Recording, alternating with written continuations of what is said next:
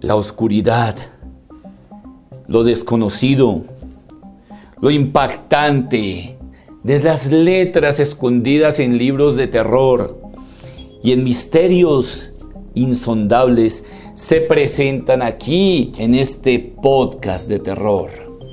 Queridos amigos, muy buenas noches. Bienvenidos nuevamente a este su podcast de terror, narraciones de horror y misterio. Un podcast que precisamente por la pandemia tuvo que salir del aire por un buen tiempo. Pero gracias a los grandes esfuerzos que he estado haciendo, nuevamente retomo uno de los sitios espectaculares que usted nos puede encontrar en Spotify, eh, o en las diferentes plataformas a las cuales la gran eh, plataforma Anchor eh, puede hacer que se aloje. Estamos mirando si posiblemente podemos entrar a otras plataformas de podcast, incluidas las de obviamente iPodcast en sus iPhone. Y aquí, nuevamente, Edwin Robles les presenta este espacio lleno de terror, cochinada, porquería y, por qué no decirlo, algo de romanticismo gótico. Y en él, obviamente, estarán presentes muchos invitados, dentro de ellos también el famoso Club Escarlata, el club de lectura, el cual tengo la oportunidad de dirigir con unos miembros espectaculares como Edna, como Yu, como Paola, como Valentina, como Fanny, y también los hombres que hacen parte de este, como los dos Diegos, como Juan, como Mauro Vargas, como George, George A. Romero y como el señor Johnson, eh, también estarán aquí en este sitio, en su plataforma de podcast Spotify. Y vamos precisamente a arrancar desde hoy y espero hacerlo todos los días para no perder la frecuencia de quienes son amigos de este espacio. Y hoy vamos a comenzar precisamente analizando uno de los, diríamos, temas más impresionantes en cuanto al terror, en cuanto al misterio.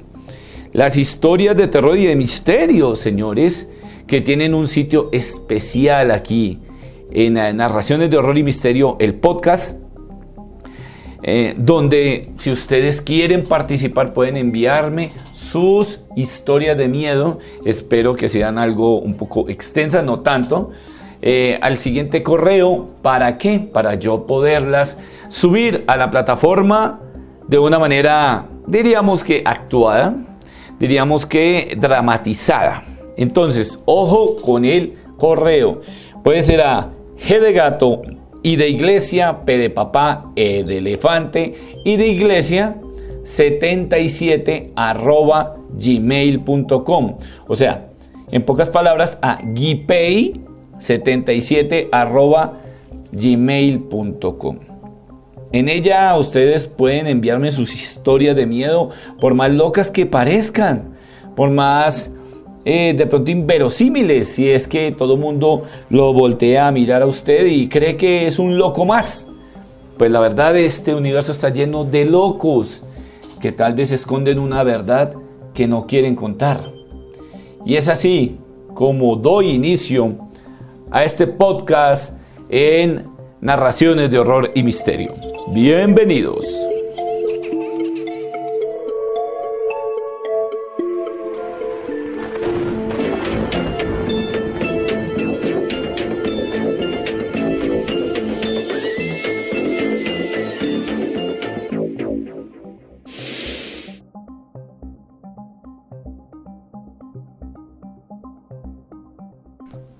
Pues queridos amigos, muchas personas me escriben, me preguntan sobre los diferentes temas de terror y sobre todo historias de terror, de cómo se conciben esas historias de terror. Tenemos que tener en cuenta que la literatura está llena, llena, completamente llena de estas mismas por los grandes exponentes del terror. Dentro de ellos está, obviamente, los clásicos como Edgar Allan Poe, como el señor H.P. Lovecraft, como el señor de Thomas Ligotti y muchos, muchos, muchos más que ya se han convertido en clásicos. Pero, ¿qué es el terror? ¿Cómo podemos definirlo? ¿Cómo podríamos clasificarlo? Es muy complicado, queridos amigos, es muy complicado. Yo en alguna ocasión conocí a un amigo mío, eh, Enrique, quien trabajaba unos años atrás en el tema de las películas, no haciendo películas, vendiendo películas. Y este hombre que lo descubrí como la mayor parte de las cosas que uno descubre por causalidad, por la razón de la causa y el efecto, fue interesante. Fue interesante porque nunca eh, pensé o me imaginé que una persona conociera tanto el género del terror, o sea, los diferentes tipos de terror. Y muchos creemos que terror encierra una cantidad de cosas y no es así. Es como la persona que cree que definitivamente la brujería es una universal y también se equivoca del todo. Por eso mismo no puede solucionar los problemas de nadie, porque la brujería tiene ramas, tiene diferentes directrices. Y no es bueno pensar que todo se pueda generalizar a una sola cosa. Entonces aquí en el terror ocurre lo mismo. El terror es un género muy grande que abarca subgéneros de los cuales no tenemos ni idea cuando vamos al cine a ver una película. Y ejemplos hay muchos. Por ejemplo, El Retorno de los Muertos Vivientes es una de las películas eh, más aclamadas por la opinión pública en la época de los, 60, de los 80, perdón, en la década de los 80. Y lo cierto es que El Regreso de los Muertos Vivientes marcó un hito en, lo que es el humor mezclado con el terror o la comedia eh, de terror, ¿cierto?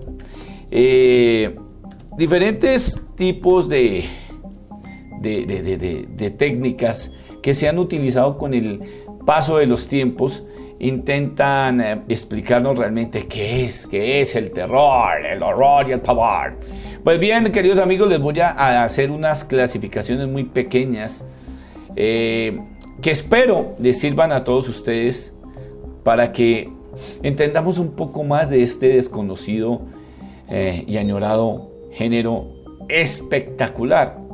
Por ejemplo, palabras como gore, slasher, thriller, horror, son subgéneros del terror. ¿sí?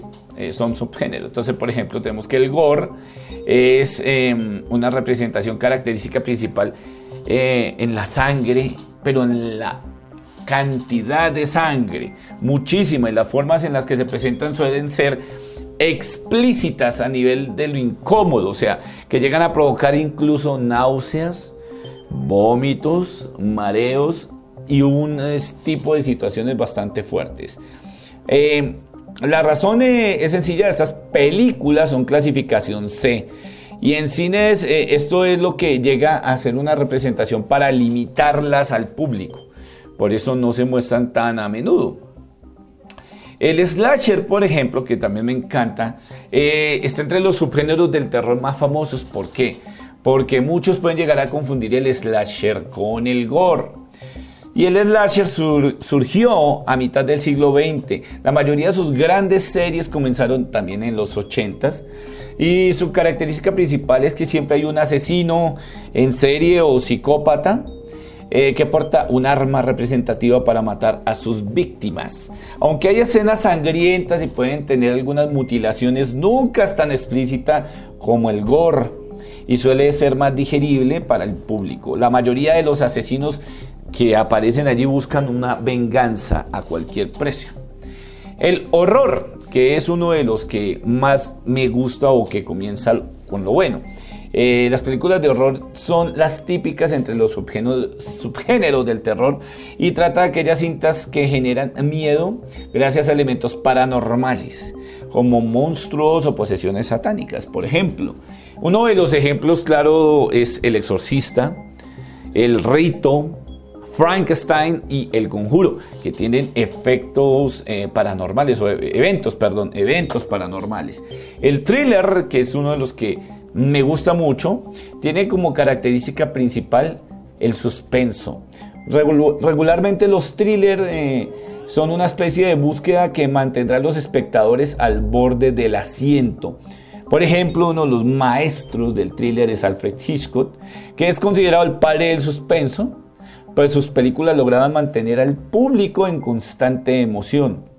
El thriller son aquellas películas en las que incluso sales con un dolor de cabeza impresionante de la sala y muchas veces a este género se le llama terror inteligente, pues su desarrollo suele ser más profundo que el de los subgéneros de terror. Y aquí viene uno de los que más me encanta, de los que más me apasiona, es el terror psicológico. Muy ligado a los subgéneros de terror anteriores, este eh, es en el que los eh, personajes son en gran parte creados por la mente en la cinta es muy fácil que llegues a confundir la realidad de la historia con una ficción creada por el mismo personaje. Y también se presenta con personas inestables o perturbadas mentalmente. Entonces dentro de ellas hay, por ejemplo, eh, elementos como eh, repulsión hacia el, el exterior, hacia otras personas, hacia sí mismas y claros ejemplos está, por ejemplo, el bebé Rosemary de Babadook o Midsommar, que la verdad, la verdad se lo digo, sinceramente, Midsommar no cubrió mis expectativas. A mí me pareció un asco de película. Eh, tuve la oportunidad de verla en cine grande, pero Midsommar no reunió ese tipo de género, ese, ese, ese conglomerado de, de, lo que uno espera de una película psicológica. Esto es, obviamente, lo que sucede con, con, estas películas, ¿no? con estas películas de, de, terror y de terror psicológico. Miren, yo les doy acá un buen listado de terror psicológico como El Cisne Negro, es muy bueno. Otro que llama The Witch, La Bruja. Eh, otro llamado Prisioneros, película del 2013. Juegos macabros o funny games, ¿cierto? Buenas noches, mamá, eh, película del 2015. Eh, y bueno, hay muchas, hay un listado inmenso, grandísimo de películas de todos los géneros. Y en algún momento tocaremos el cine de clase B o serie B. ¿Qué es el cine de serie B? Es bastante, bastante diciente. Y así mismo lo podemos comparar con los libros. Hay libros que definitivamente marcan todos los conceptos eh, que queremos tener en el cine de terror. El cine de terror, que es una hermosura y que pueden ustedes compartirlo con sus familias. Ahorita que estamos en una temporada tan dura como esta pandemia o pandemia, que en algún momento eh, les... Eh, ubicaré eh, gracias a un youtuber llamado Hombre Libre, quien tiene varias canciones polémicas y que incluso nos llega a, a descrestar pues con, con, ese tipo de situaciones. Entonces, Illuminati, por ejemplo, es una de las, de las, de las representaciones más grandes de el señor Ricky Hombre Libre. Vamos a escuchar un poco de esa canción. Son Illuminati, no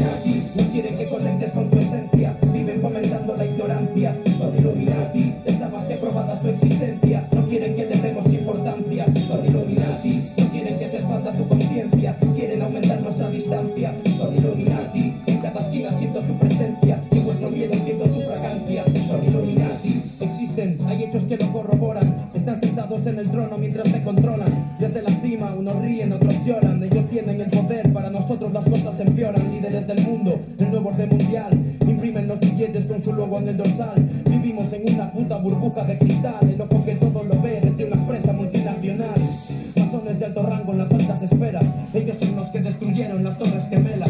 Controlando los medios de comunicación, poniendo la misma noticia en todas las putas cadenas. Ellos mataron a John Lennon y a Tupac, a Kennedy y a Michael Jackson, por hablar de más.